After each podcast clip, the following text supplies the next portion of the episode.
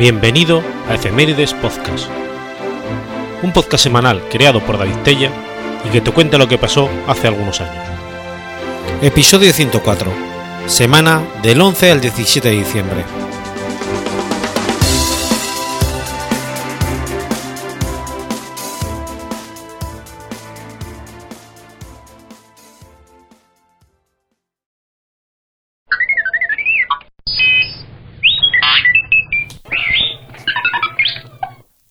11 de diciembre de 1883. Nace Carlos Gardel. Carlos Gardel fue un cantante, compositor y actor de cine. Es el más conocido representante del género de la historia del tango.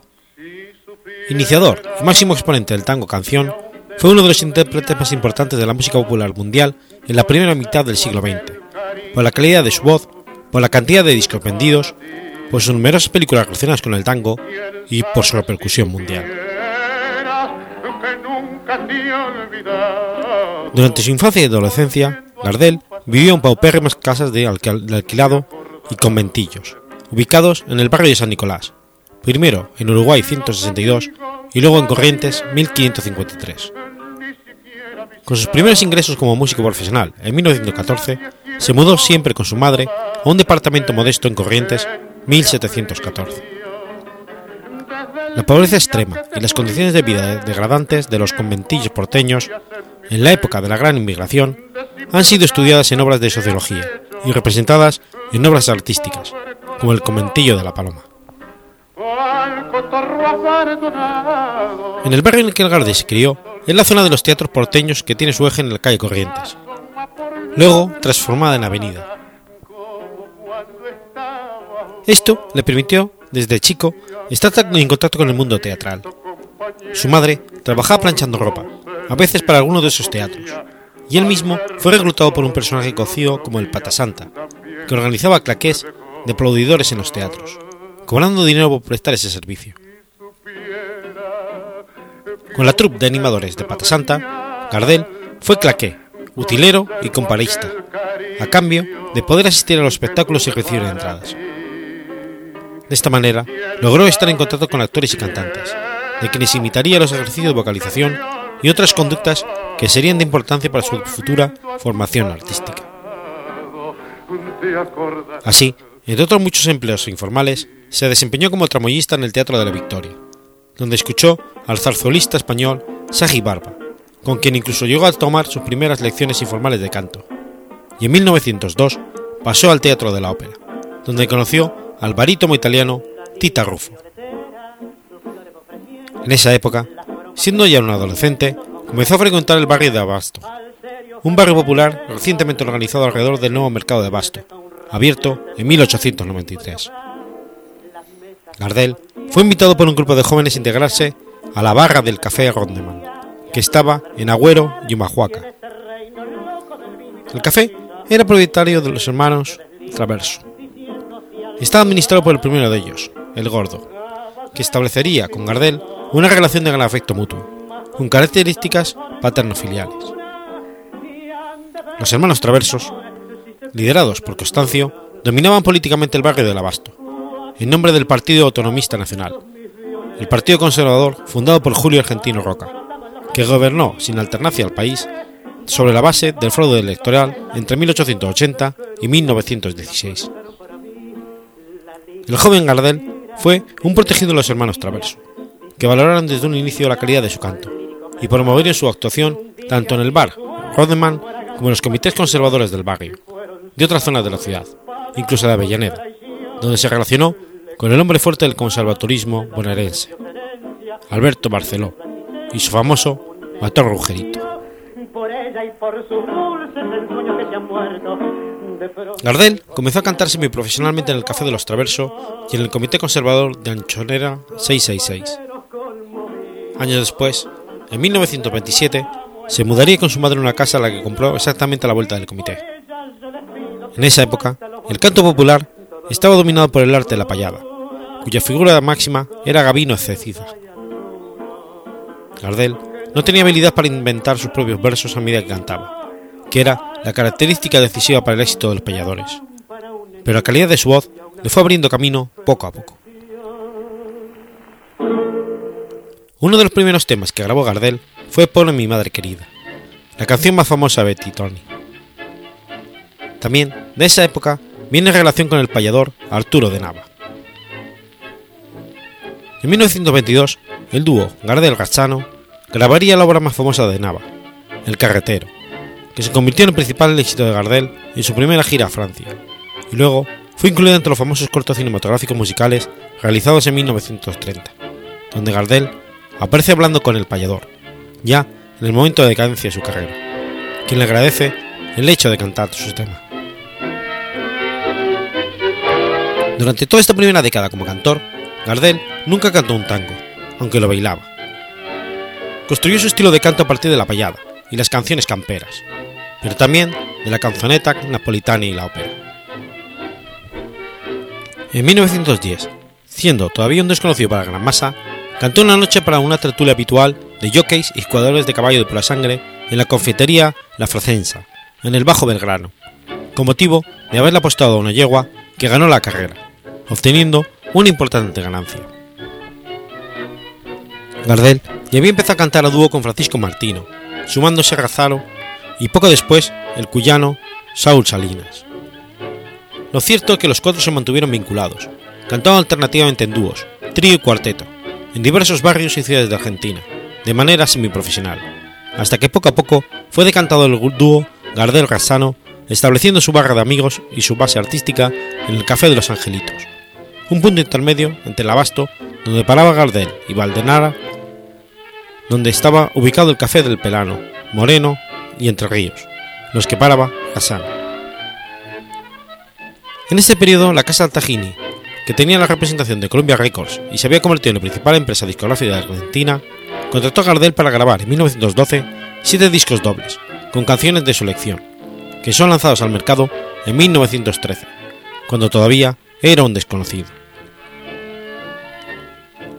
La expresión estilo es la que se utilizaba en la época para referirse a los ritmos camperos y rurales. Por esa razón, los cantores como Gardel eran llamados estilistas. Algunas décadas después, en Argentina, comenzó a usarse la expresión folclore para denominar estos géneros musicales. En el repertorio elegido por Gardel se destaca Pobre mi madre y seis poemas musicalizados de Andrés Cepeda. El resultado no fue lo esperado, y Gardel debería esperar hasta 1917 para poder volver a grabarlo nuevamente.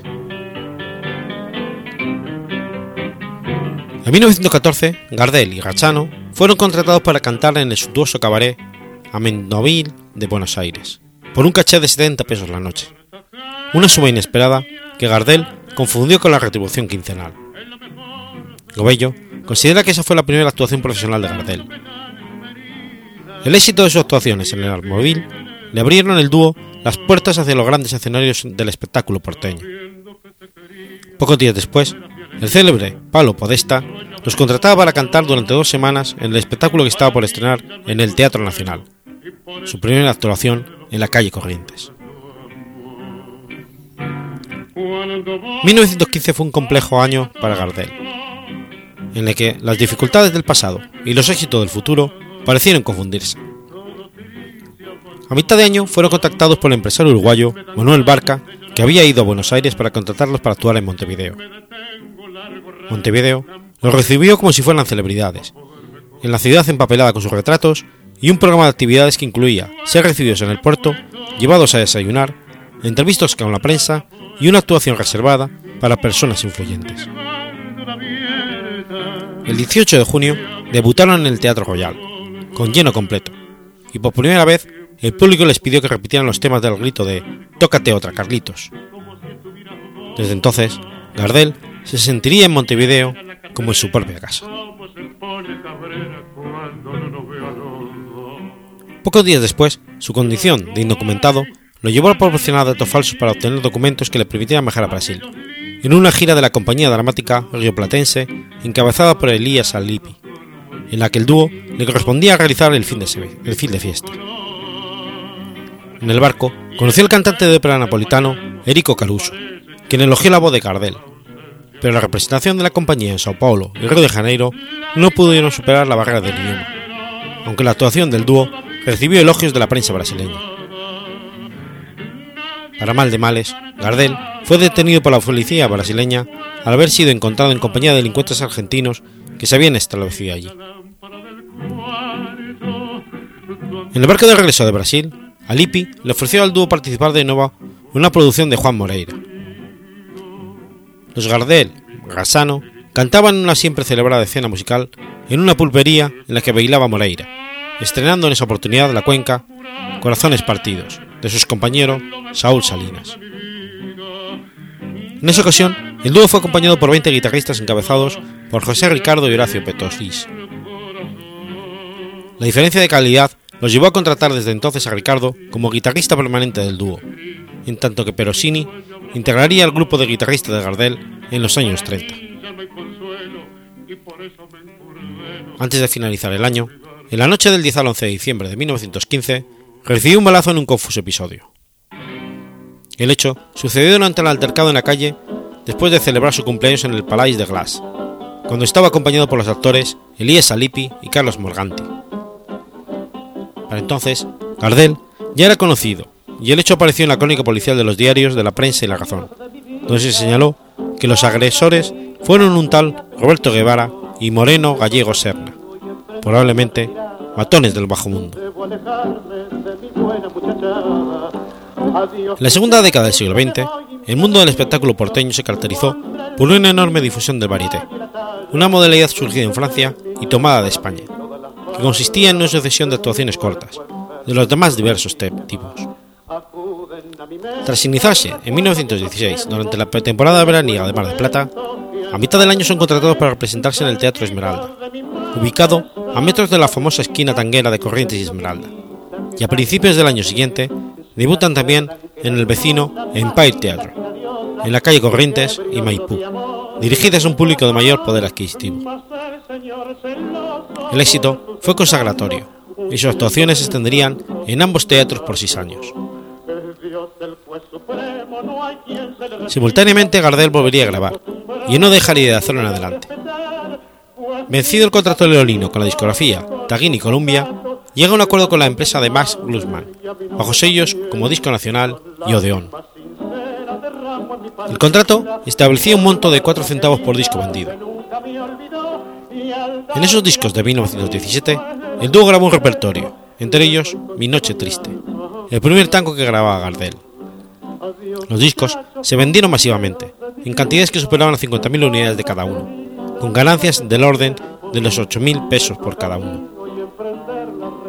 Finalmente, Gardel coronaría ese año excepcional, protagonizando la película muda Flor de Durazno, basada en una exitosa novela de Hugo Boast, que fue dirigida por Francisco Filipanis Nova, en la que interpretó al protagonista Fabián. La creciente preocupación de Gardel por su imagen, que tenía sus antecedentes una famosa sonrisa y la simpatía que lo caracterizó desde un principio, se evidenciarían también en las primeras fotos de estudio que comenzaría a encargar, sobre todo de que se volvería su fotógrafo preferido, el hispano-uruguayo José María Silva, en el trabajo que indicaría que estilizar su cuerpo, teniendo en cuenta que Gardel era un hombre bajo y que en ese momento pesaba alrededor de 120 kilos.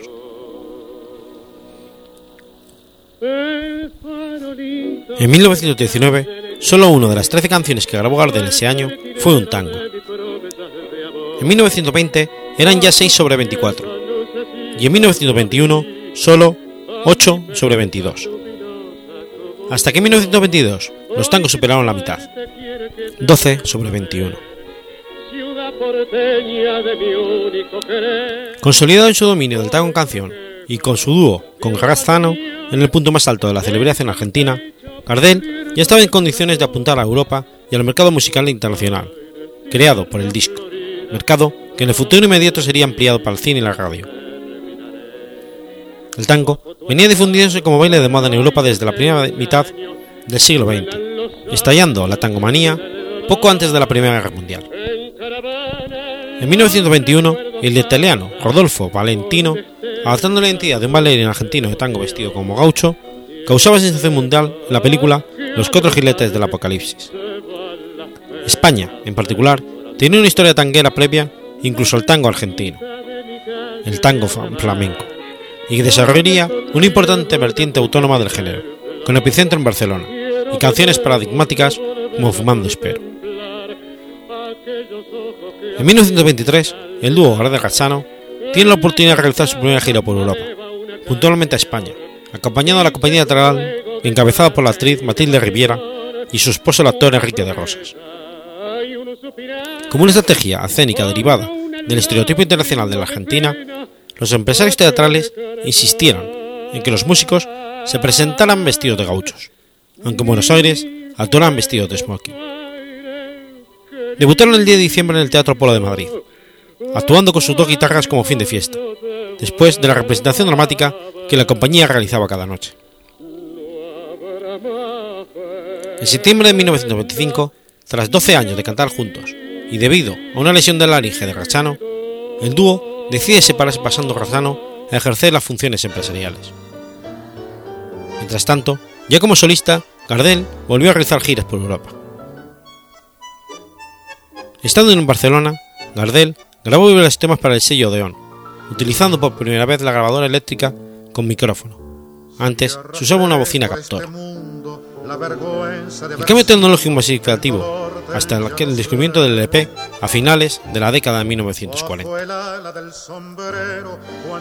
A finales del 27, Gardel inició una nueva gira por España, la tercera, actuando en Barcelona, Madrid, Bilbao y Santander, con un éxito arrasador. Antes de volver a Buenos Aires, Gardel pasó por París, donde cerró un contrato para, para presentarse en París en el segundo semestre de 1928. Su estancia en Buenos Aires fue breve, y tras grabar varios discos, de cantar por Radio Prieto y presentarse en el Teatro Solís de Montevideo y contratar a un tercer guitarrista, el indio, zarpó nuevamente para Europa, esta vez con destino a París. Cuando Gardel debutó en París, el tango en Francia ya tenía más de dos décadas de historia, y junto al jazz era protagonista de la noche parisina. El centro de la vida nocturna de París era Montmartre y la aledaña Plaza del Pigalle. El centro de la vida tanguera era el restaurante El Garrón, donde durante casi una década había brillado el músico Manuel Pizarro, que jugó un papel crucial promoviendo la contratación de Gardel. El 6 de septiembre de 1930 se produjo un golpe de Estado cívico militar en Argentina, que derrotó al, presidente democrático Hipólito Yrigoyen. Fue el primero de una serie de interrupciones de la institución democrática que se extenderá hasta 1983. En esa ocasión, Gardel asumió una posición de apoyo al golpe grabando el tango Viva la Patria, de Ieta y García Jiménez, que lo enfrentó con los sectores yugoberistas de la Unión Cívica Radical, que al menos en un par de ocasiones boicotearon sus actuaciones. Simultáneamente, Gardel comienza a tener dificultades económicas y diferencias con Rajano, quien se desempeña como su representante, y que le granjean enemistades en la barra de amigos que compartía, y en el centro artístico y periodístico. Finalmente, en 1930, Gardel iniciaría una nueva modalidad para difundir su canto, que refería radicalmente a su carrera y la masividad de su arte, el cine. En la noche del 7 de noviembre de 1933, Gardel partió hacia Europa en el barco Conte Viacamano, antes de ir a Estados Unidos. Por la mañana, Defino, su representante, le había pedido que redactara un testamento holográfico, es decir, escrito de su puño y letra.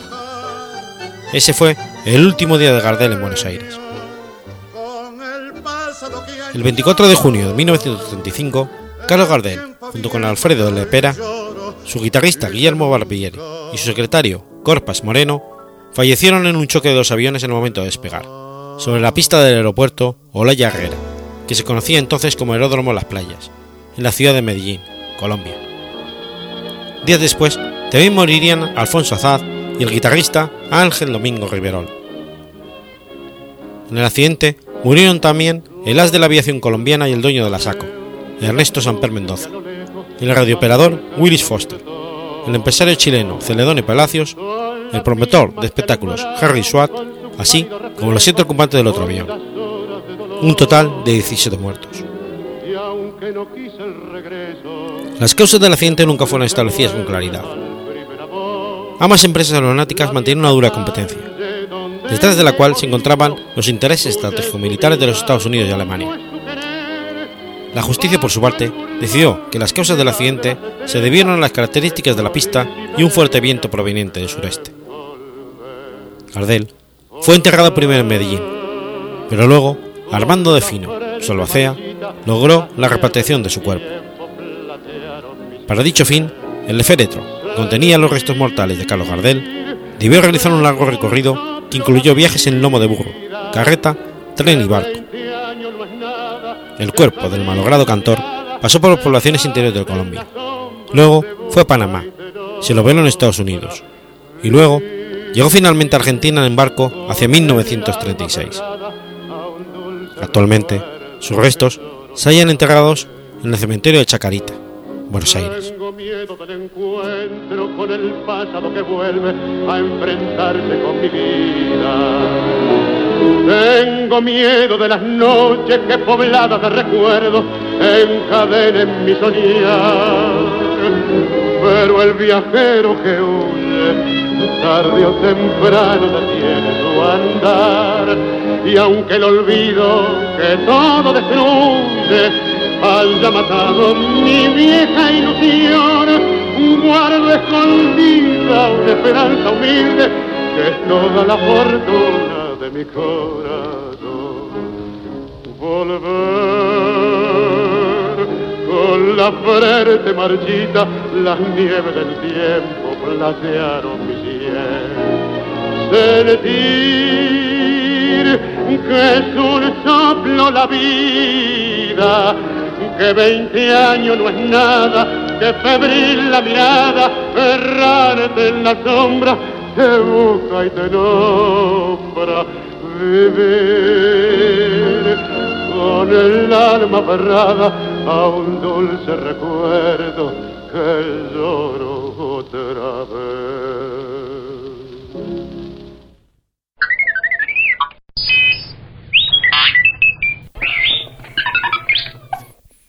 12 de diciembre de 1526. Nace Álvaro de Bazán. Álvaro de Bazán y Guzmán era descendiente de Íñigo López, hermano de López Íñiguez, quinto señor de Vizcaya. Y en el siglo XIV, Juan González de Bazán se instaló en Castilla y fue nombrado por el rey Enrique II de Castilla su camarero mayor, recibiendo varias villas en tierras de Valladolid. Su linaje Bazán sirvió sirviendo a los reyes de Castilla a finales del siglo XV, y estaba ya emparentado con lo más granado de la nobleza castellana. Su abuelo, también llamado Álvaro de Bazán, sirvió para los reyes católicos, siendo capitán general de la Gran Guerra de Granada. En 1487 conquistó la villa de Fiñana, que le fue concedida como señorío, y además recibió el cargo de mayordomo de la encomienda de Castroverde. Su padre, Álvaro de Bazán el Viejo fue un gran marino. En la guerra de las comunidades de Castilla levantó una hueste en la costa. En 1526 sustituyó a Juan de Velasco en el cargo de general de galeras de España. Entre otras acciones militares, Bazán el Viejo se destacó por la toma de Oné en Tremecén y su participación en la jornada de Túnez, junto a Carlos I de España. Nombrado capitán general del Mar Océano, derrotó a los franceses en la batalla naval de Muros.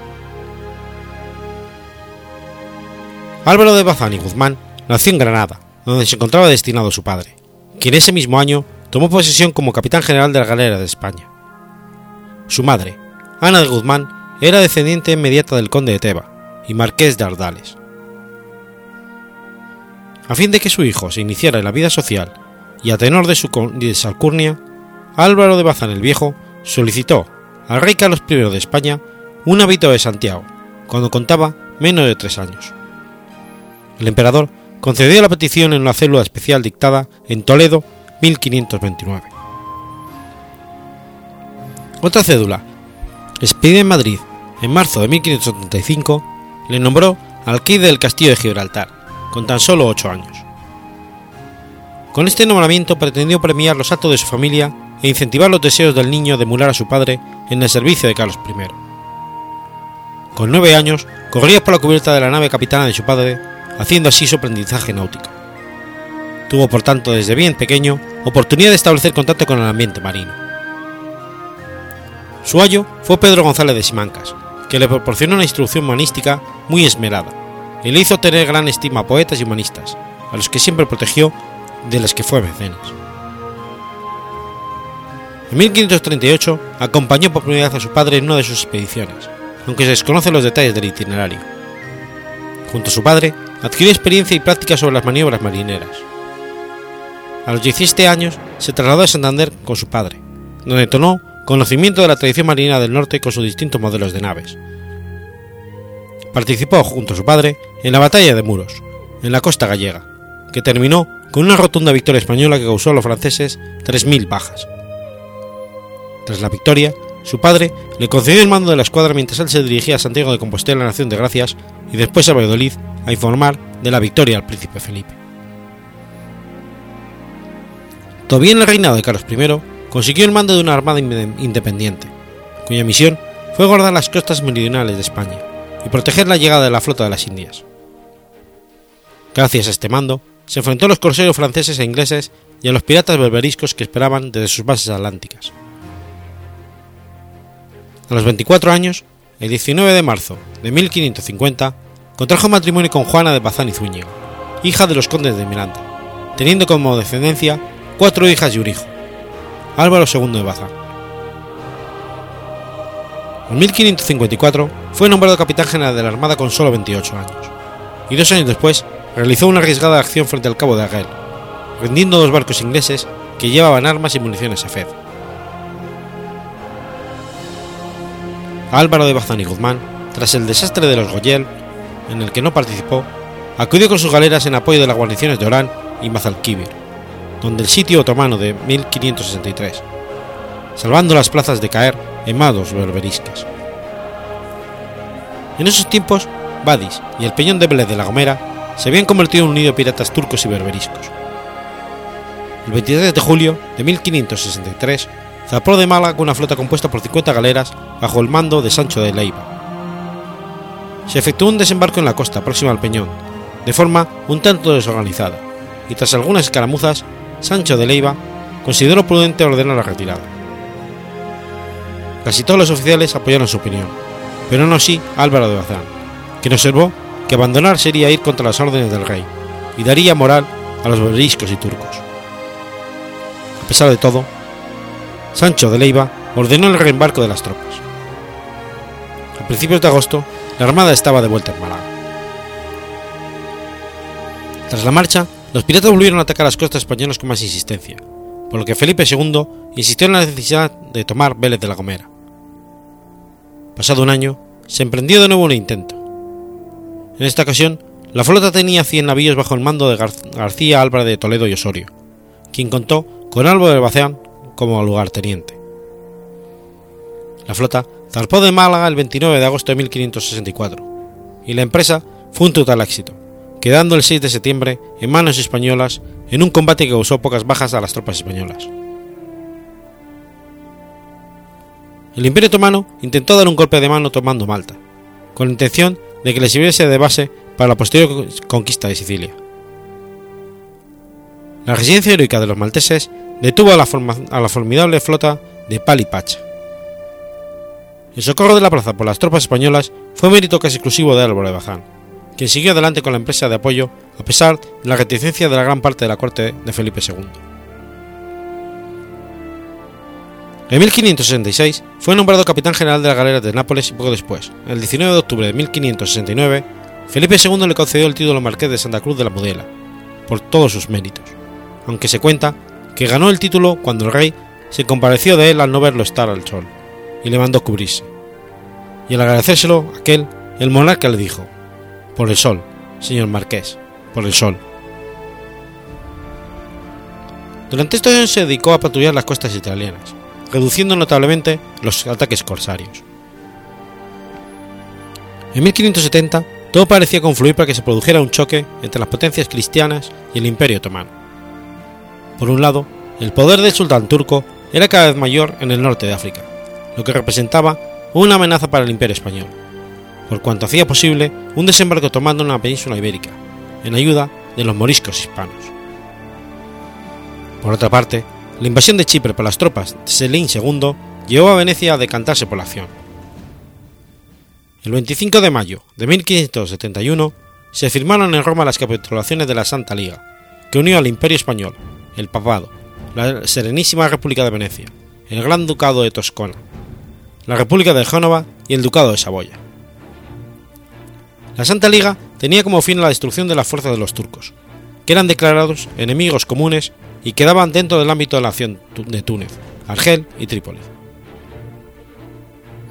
Se nombraron tres comandantes, por el papado Marco Antonio Colonna, por Venecia Sebastián Beneiro y por el Imperio Español a don Juan de Austria, quien ostentó el mando militar supremo de la Santa Liga. La flota reunida por la Santa Liga estaba compuesta por 207 galeras, 6 galeazas y 76 buques ligeros. Álvaro de Bazán y Guzmán se unió con las 30 galeras de la escuadra en Nápoles, el 5 de septiembre de 1571.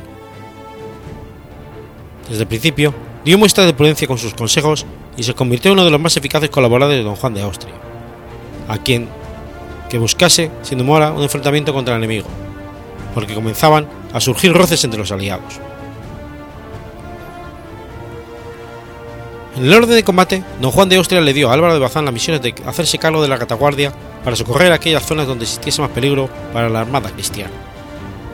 Para esta tarea se le asignaron 30 galeras, más una agrupación de embarcaciones menores. El 7 de octubre de 1571 tuvo lugar la batalla de Lepanto. Su escuadra quedó a media milla, por la popa de la línea del frente. Álvaro de Bazán fue responsable de que la flota cristina partiese muy de mañana y formara 15 millas fuera del Golfo de Patras. Al comenzar el combate, Agostino Barbarigo, quien se encontraba al mando de la ala izquierda cristiana, se separó de la formación, dejando un canal libre porque la flota otomana podía amenazar la formación cristiana por el flanco. El ala otomana, mandada por Mohamed Sirocco, intentó envolver a Barbarigo, pero Álvaro de Bazán envió 10 galeras, bajo el mando de Martín de Padilla, que decidió la situación en el flanco izquierdo, ya que los barcos otomanos quedaron encerrados por una pinza y empujados hacia la costa.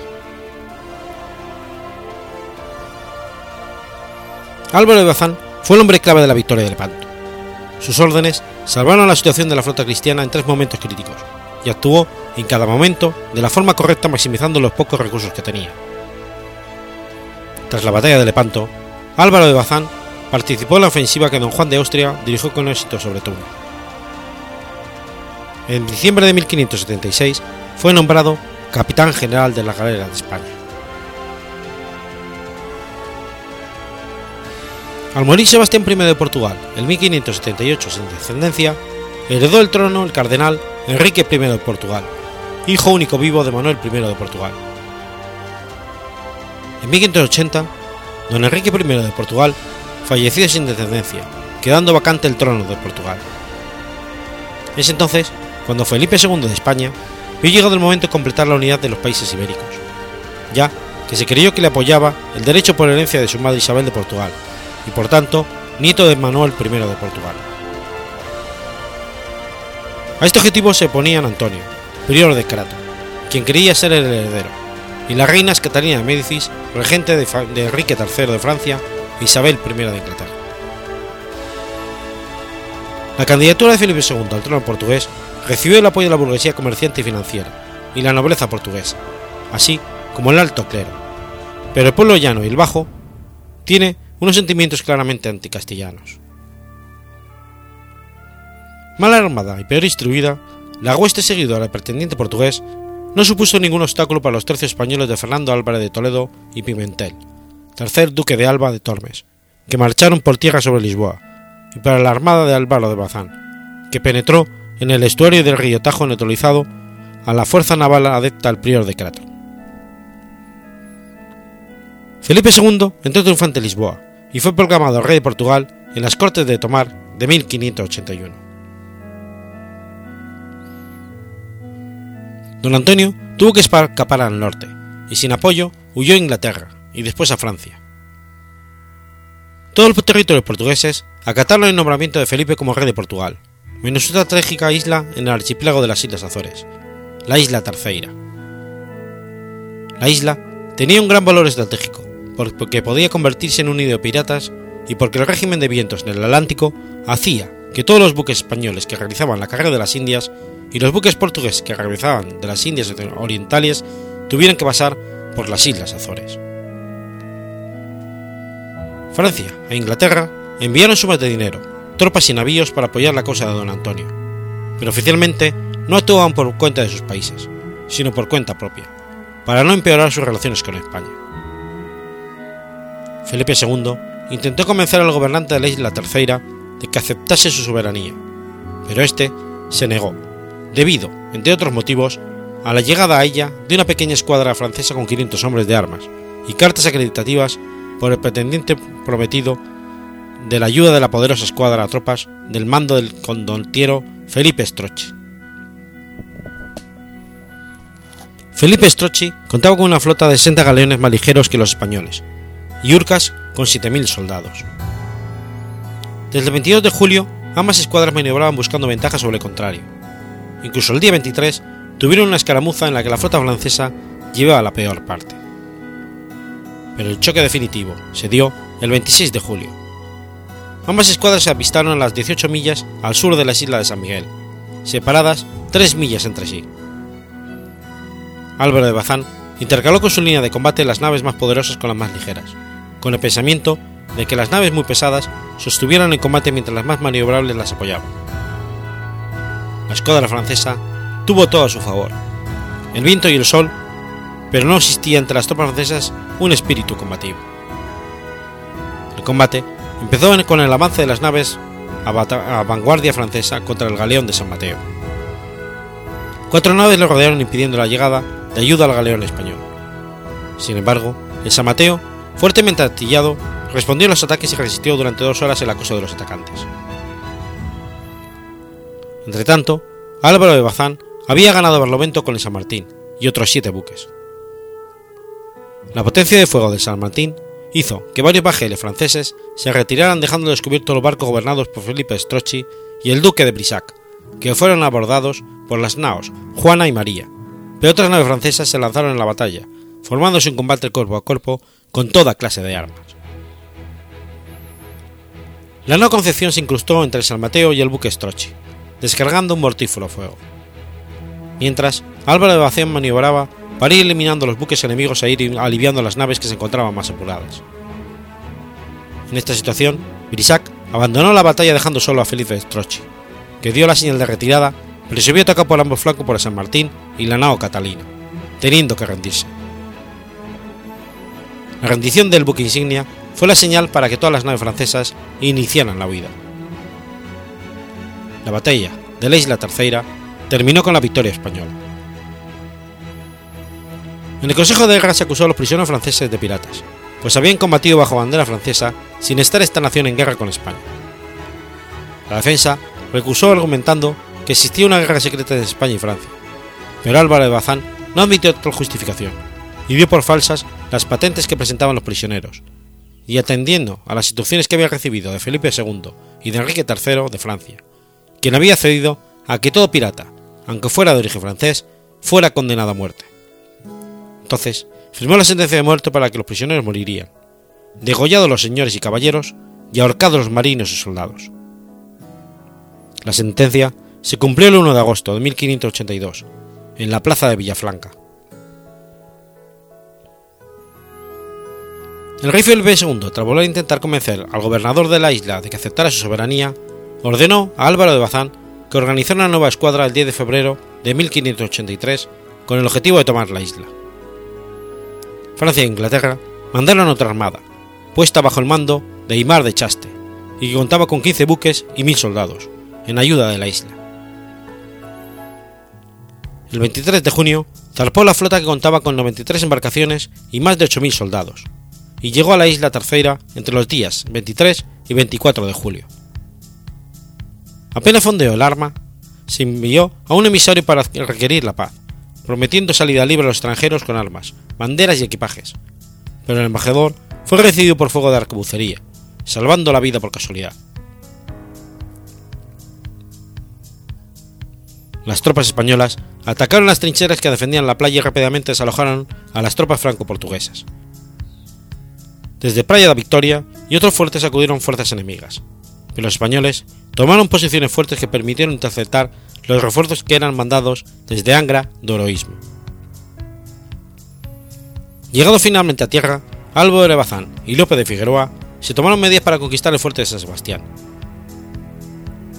Todo el día 26 fue necesario tomar la villa y la tropa española tuvo unas bajas de 70 muertos y 300 heridos.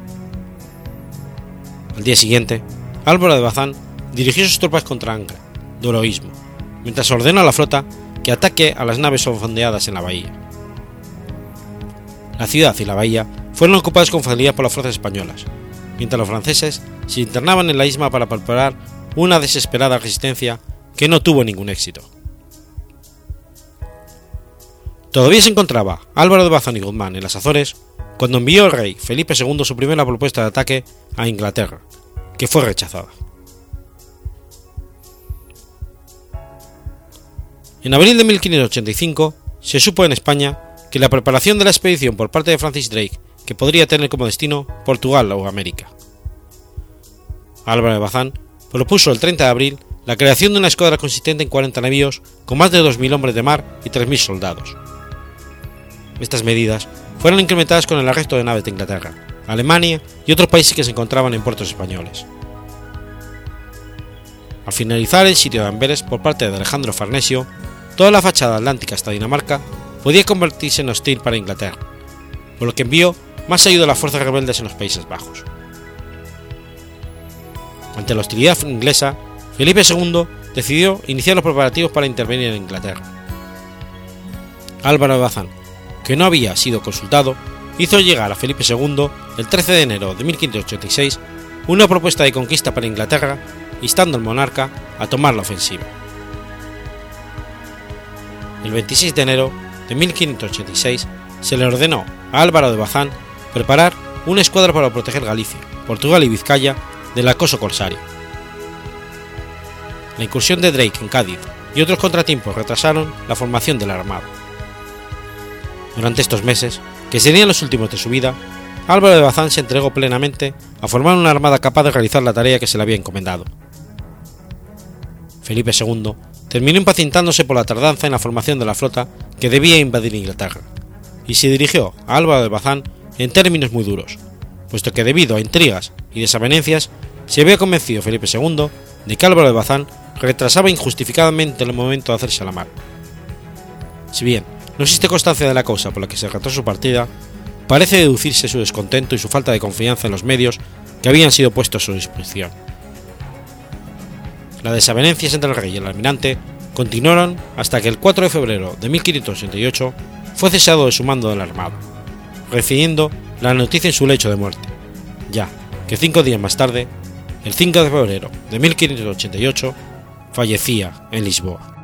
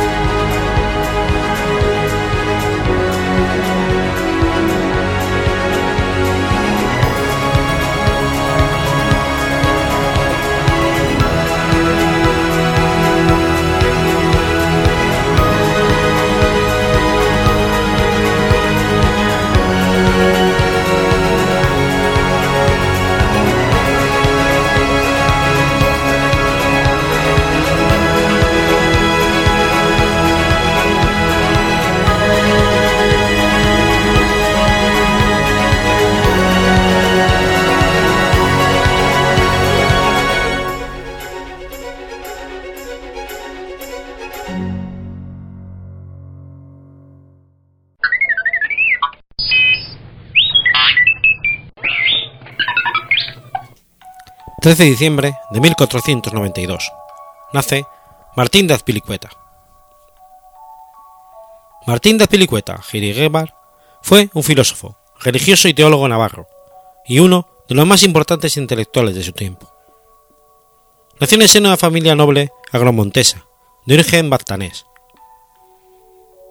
Hijo de Martín de Azpilicueta y María de Joreguizar, oriundo de los, de los palacios, de sus apellidos situados en el valle de Baztán. En 1509 inicia estudios de filosofía y teología en la Universidad de Alcalá, fundada en todo por el cardenal Cisneros, donde permaneció durante cuatro años. Graduado en ambas, en ambas ciencias, cursó después Derecho Canónico en la Universidad de Toulouse, la más famosa de aquel tiempo para el estudio de esta disciplina. Obtuvo la cátedra de cánones de dicha universidad a la edad de 26 años, y partiendo clases en dicha universidad, así como en la de Cahors. Durante su estancia en Toulouse fue ordenado sacerdote, regresando a Navarra en 1523, a pesar de las ofertas recibidas para permanecer en dicha universidad. En el viaje de vuelta se detuvo en Roncesvalles, cuyo prior era en aquel momento Francisco de Navarra, donde tomó el hábito del orden canónico regular de San Agustín cuando contaba 30 años de edad. En compañía del prior de Roncesvalles, pasó a la Universidad de Salamanca en 1524. Estando allí, y aún antes de obtener aquella cátedra alguna, fue promovido por Carlos V a una plaza en el Consejo Real de Navarra, y le concedió también una canonigia en la Catedral de Pamplona, aunque rehusó ambos cargos. En Salamanca se ve obligado a doctorarse de nuevo en cánones, pues esta universidad no aceptaba los grados obtenidos en otras. Fue catedrático en Salamanca durante 14 años, en el transcurso de los cuales asistió en cierta ocasión a escucharle el emperador Carlos V, ante la cual disertó acerca del origen democrático del poder.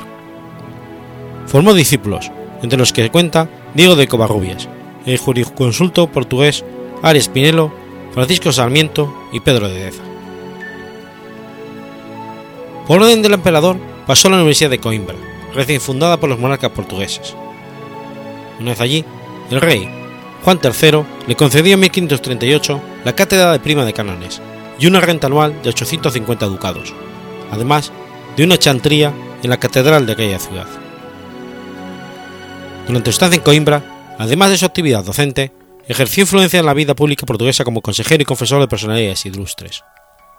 Fue consultado acerca de diversos asuntos por los tribunales de la Inquisición y se le quiso dar un obispado, el cual rehusó. Después de 16 años de docencia en aquella universidad, determinó abandonar aquel reino para emplearse en el estudio y en las tareas necesarias para la publicación de sus obras. Tras jubilarse en 1555, regresó a Navarra para acoger a tres sobrinas suyas huérfanas. En su viaje se detuvo en Valladolid, donde la princesa regente Juana le encargó la visita de dos monasterios. Uno de ellos era el de San Isidro de León, que ya había visitado 20 años atrás. En esta ocasión, se le encomendó dar solución a las diferencias entre los religiosos del monasterio que tenían con su abad, cumpliendo dicho cometido con gran prudencia. Ya anciano, en 1568 fue enviado por Felipe II a Roma, donde permanecería hasta su muerte, para encargarse de la defensa del también navarro Bartolomé de Carranza, arzobispo de Toledo y cardinal primado de España, acusado de herejía ante el Tribunal de la Inquisición. Concluido el largo y complejo proceso durante el pontificado del Papa Pío V, y gracias a la brillante defensa del doctor Navarrus, Carranza, que iba a morir poco después de conocer la sentencia, fue al fin absuelto de los cargos que se le imputaban. Azpilicueta estuvo propuesto para ser elevado al cardenalato dos veces, pero lo impidió la posición de Felipe II, que actuó en Roma como mediación del cardenal Francisco Pacheco y el embajador Juan de Zúñiga. Junto con el trabajo que requería la defensa del arzobispo de Toledo y la edición en latín de muchas de sus obras, ingresó como consultor en el Supremo Tribunal de la Penitenciaría, a propuesta de Pío V y de Carlos Borromeo. Fue también muy estimado por los pontífices Gregorio XIII y Sisto V, quienes acudieron con frecuencia a Martín de Azpilicueta en busca de consejo acerca de materias muy diversas. Una vez fallecido, conforme a su voluntad, fue sepultado en la iglesia de San Antonio de los portugueses de dicha ciudad.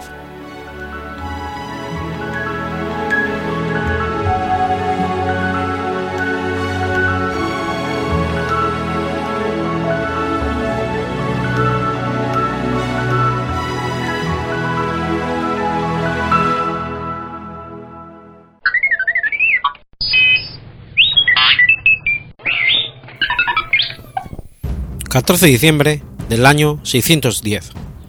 Muere Venancio Fortunato. Venancio Fortunato fue un autor de textos orográficos e himnos litúrgicos en latín, obispo de Poitiers y santo de la Iglesia Católica.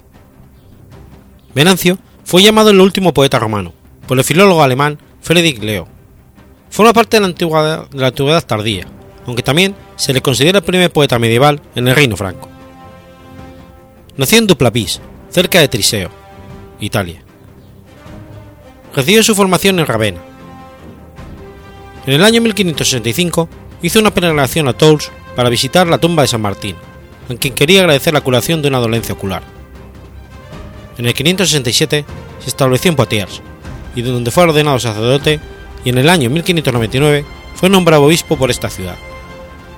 Mantuvo contacto con numerosas personalidades de su época, en especial San Gregorio de Tours. Canonizado, su memoria se celebra el día de su muerte, el 14 de diciembre. Entre los muchos elementos culturales que el cristianismo asumió de la literatura latina se encuentran los himnos. Muchos autores destacan dentro de este género a los primeros siglos cristianos. San Ambrosio es uno de los más conocidos. Venancio Fortunato puede ser considerado otro de los que se dignifican en este género. De especial importancia son sus 11 libros Carmina Miscelae, que contienen himnos, elegías, encomios, epigramas, epitafios y otros textos variados. Entre los himnos se encuentran los conocidos Pange Lingua Glorisi Prolium Certaminis y el Vexilia Regis sobre la pasión, que se siguen utilizando para la liturgia. Además de los de Carmina, se conoce el himno mariano Quem Terra Pontus Aetera, también incluido en el brevario y un largo poema de alabanza de Santa María, In Laudem Santa María. Venancio escribió una obra épica en cuatro volúmenes sobre San Martín de Tours, que contribuyó grandemente a difundir la fama de este santo, tan popular en toda Europa durante la Edad Media. Utiliza como fuente los escritos de Sulpicio Severo y Paulino de Perdigais. Escribió otras siete vidas de santos, por ejemplo, la de Hilario de Poitiers. Sus Carmina miscelánea contienen también poemas ocasionales, entre los que se encuentra de Navigio Suo, que describe un viaje en barco por el Mosela. Se conserva también una elegía por la caída de la Casa Real de Turingia. Diferentes cartas y dos tratados en prosa completan la obra literaria que se conserva, uno sobre el Padre Nuestro y el otro, inspirado en la obra de Rufino de Aquilea, del Credo. '"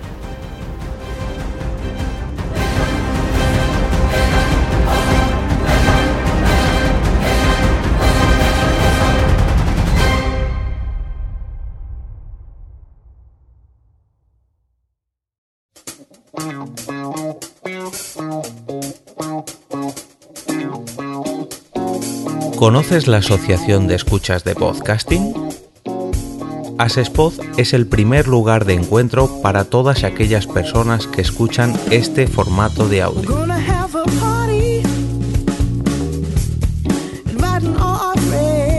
Compartimos, comentamos y escuchamos una gran cantidad de podcasts, pero seguro que no los conocemos todos. Nos falta este que estás escuchando ahora mismo.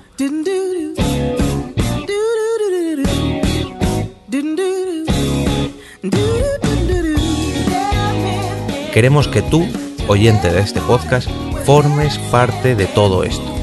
Asociate gratis en nuestra web, asespod.org. Búscanos en las redes sociales, Twitter, Facebook y Google ⁇ Recuerda, asespod.org.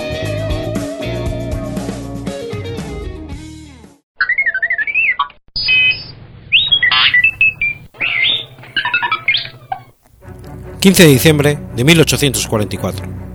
Nace Arturo Soria. Hijo de una familia liberal de origen aragonés, nació sin embargo en la calle de Caballero de Gracia de Madrid. Tras estudiar bachillerato, ingresó en la Academia Manuel de Becerra para preparar su ingreso en la Escuela de Caminos de la capital. Alumno distinguido de Becerra, fue sin embargo vetado por uno de los miembros del tribunal que le examinó, al que Soria había puesto en ridículo.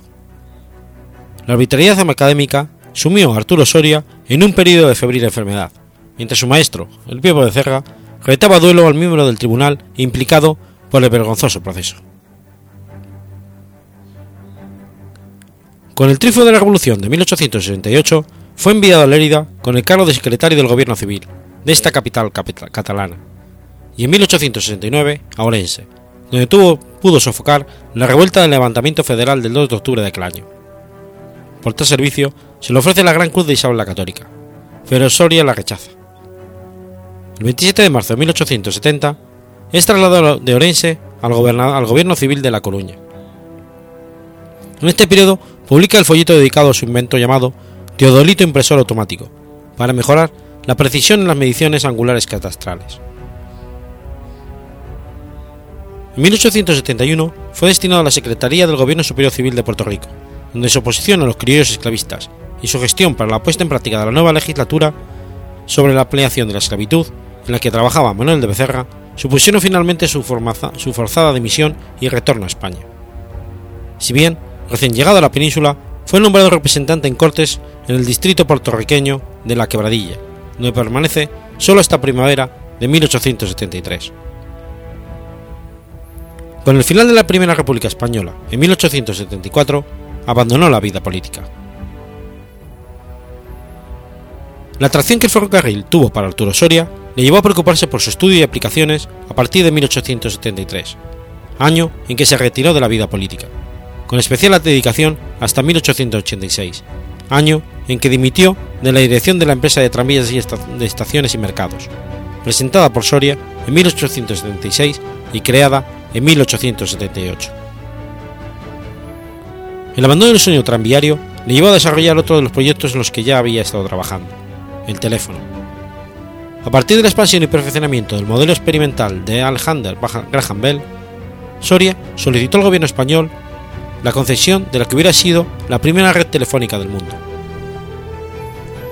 El proyecto se enfrentó primero a la lentitud burocrática y luego al recelo de que un individualista como Arturo Soria controlase un instrumento tan prometedoramente poderoso. Ante la ausencia de respuesta oficial y a través de su amistad con Cristiano Martos, Soria consiguió entrevistarte en 1880 con Cánovas, presidente del Consejo de Ministros de Alfonso XII. De poco sirvió que el político le diera su visto bueno, pues poco después fue destituido. Por fin, un concurso convocado para otorgar la licencia de explotación de una red telefónica desestimó el proyecto de Soria y concedió el privilegio de su ejecución a otro peticionario, un banquero. Las inútiles protestas del emprendedor y futuro urbanista fueron desestimadas por las supuestas elevadas pretensiones de su proyecto, y una vez más por la pérfidia del clan de los ingenieros.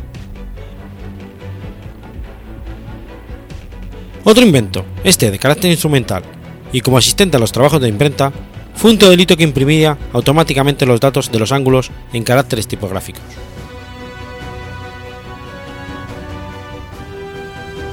Confesando la influencia del organismo de Spencer y haciendo suyo el lema de Ildefonso Cerdá, urbanizar el campo, ruralizar la ciudad, Soria, fue elaborado una solución urbana para resolver los problemas de higiene, hacinamiento y transporte que atenazaban las ciudades de la época. Su propuesta partía de la idea de una ciudad articulada a ambos lados de una ancha vía central de unos 50 metros, provistas de un ferrocarril de tranvía y de longitud ilimitada, en constante crecimiento. Con el tren como elemento vertebral de la ciudad, la calle central concentraría los servicios públicos para los ciudadanos y las viviendas. La infraestructura incluiría estanques, jardines y servicios municipales. En el subsuelo se instalarían las conducciones de gas y agua, además de vapor destinado a la calefacción en habitaciones y cocinas, y un tubo neumático para recibir cartas y paquetes sustituyendo al tradicional cartero. Además de un cable eléctrico para el transporte de fuerza motriz y para la producción de luz y de, entre los más nuevos avances se incluiría un hilo eléctrico conectado con la autoridad más próxima y un hilo telefónico de uso público general para hablar con todo el mundo. En 1886, con el producto de la venta de sus acciones de la empresa de tranvías y estaciones de mercados, Soria instaló en la Quinta de Maudes, en Chamartín de la Rosa, donde investiga y se documenta sobre las aguas artesianas, subterráneas y corrientes de la provincia de Madrid, a partir de los estudios así titulado por Joaquín, por Joaquín Jiménez Delgado. El 3 de marzo de 1894 se creó, ante notario, la Compañía Madrileña de Privatización, de la que Soria, con 50 años de edad, fue director hasta su fallecimiento en noviembre de 1920. Su objetivo inicial suma del sueño lineal del urbanista madrileño, era un cinturón urbano de unos 43 kilómetros rodeando el Madrid de finales del siglo XIX, desde el pueblo de Fuencarral, girando en el sentido de las aguas de reloj hasta Pozuelo de Alarcón, uniendo los antiguos municipios de Canillas, Hortaleza, Vicálvaro, Vallecas, Villaverde y Carabanchel. Falleció en 1920 a los 76 años de edad. La noticia fue recogida en 20 publicaciones. Algunas de ellas reseñan que a su entierro acudieron a 2.000 personas y que el féretro fue llevado a hombros desde la ciudad lineal hasta las ventas y enterrado en el cementerio civil de Madrid.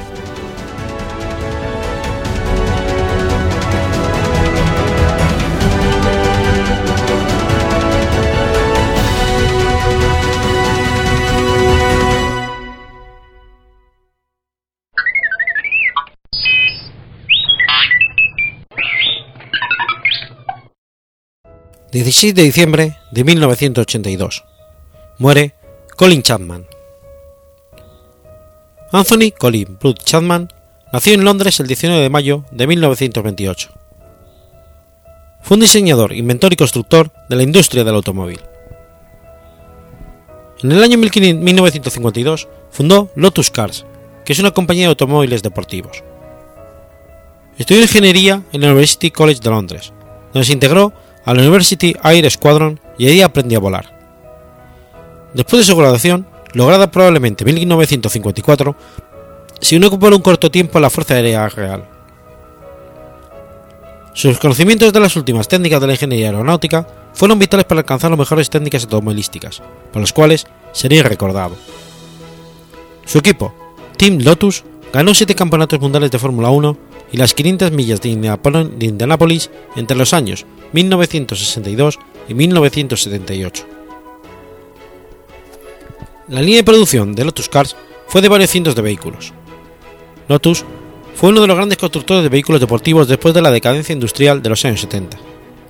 Sus coches siempre emplearon motores de solo 4 cilindros en línea, con, con potencias inferiores a la competencia, pero con ligerísimos chasis y carrocerías y suspensiones muy afinadas, que conseguían prestaciones muy elevadas.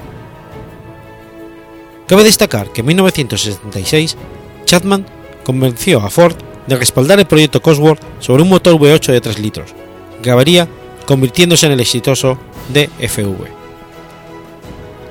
Entre sus adelantos para el automóvil podíamos citar coches con efecto suelo, suspensiones traseras de Fórmula 1 ancladas directamente a la caja de cambios, que evitaba el uso de un chasis posterior, el backbone chasis. Los coches con este tipo de chasis tenían una viga central entre los dos asientos, muy rígida, sencilla y ligera. Tenían suspensiones activas. También disponía de un auto con doble chasis, el Lotus 88, que al final nunca estuvo en carrera. Cabe destacar que iba a disputar el Gran Premio de Francia de 1956 en un manual, aunque nunca corrió debido a un accidente en las prácticas. Chapman también estuvo involucrado con el empresario John DeLorean en su desarrollo de un coche deportivo de acero inoxidable, el DeLorean DMC-12, que se produjo en una fábrica de Irlanda del Norte con el apoyo del gobierno británico. Chapman murió antes que se descubriera el engaño de DeLorean hacia el gobierno británico sobre la desaparición de 10 millones de libras. Si no hubiera muerto, habría sido condenado a un mínimo de 10 años de prisión. Chapman falleció a los 54 años de edad víctima de un ataque cardíaco.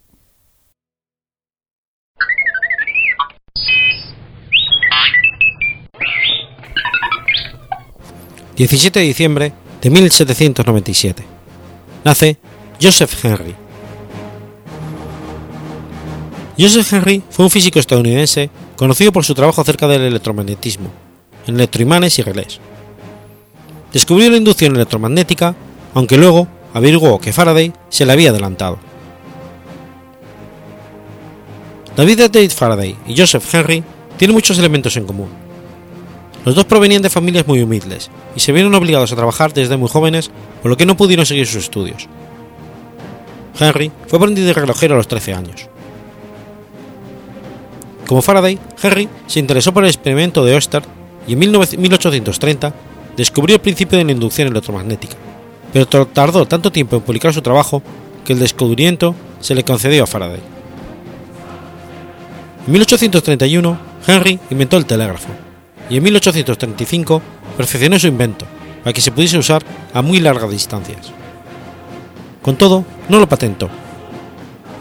Fue Samuel Morse quien, ayudado personalmente por Henry, puso en práctica el primer telégrafo en 1839, entre Baltimore y Washington, y después de conseguir ayuda financiera del Congreso de los Estados Unidos.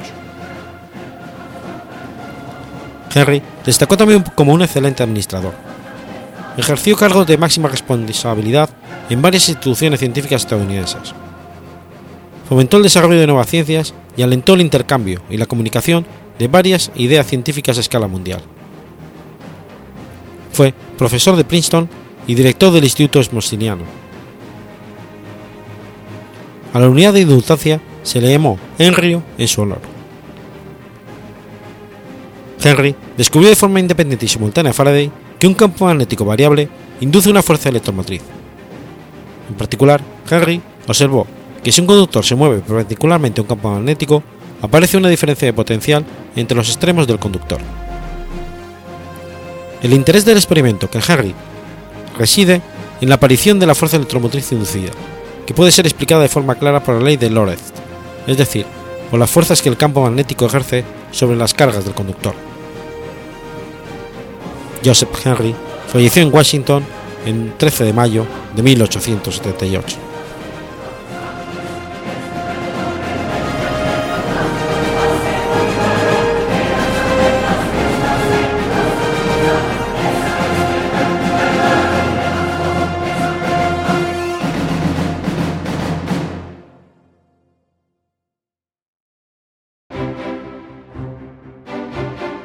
Has escuchado Efemérides Podcast. Si quieres ponerte en contacto conmigo, puedes hacerlo por Twitter a la cuenta arroba efemeridespod o mi cuenta personal, arroba telladavid, o por correo electrónico a la dirección efemeridespod.gmail.com. También puedes visitar la página web efemeridespodcast.es. Y recuerda que puedes suscribirte por iTunes y por iBox, y tienes un episodio nuevo cada lunes.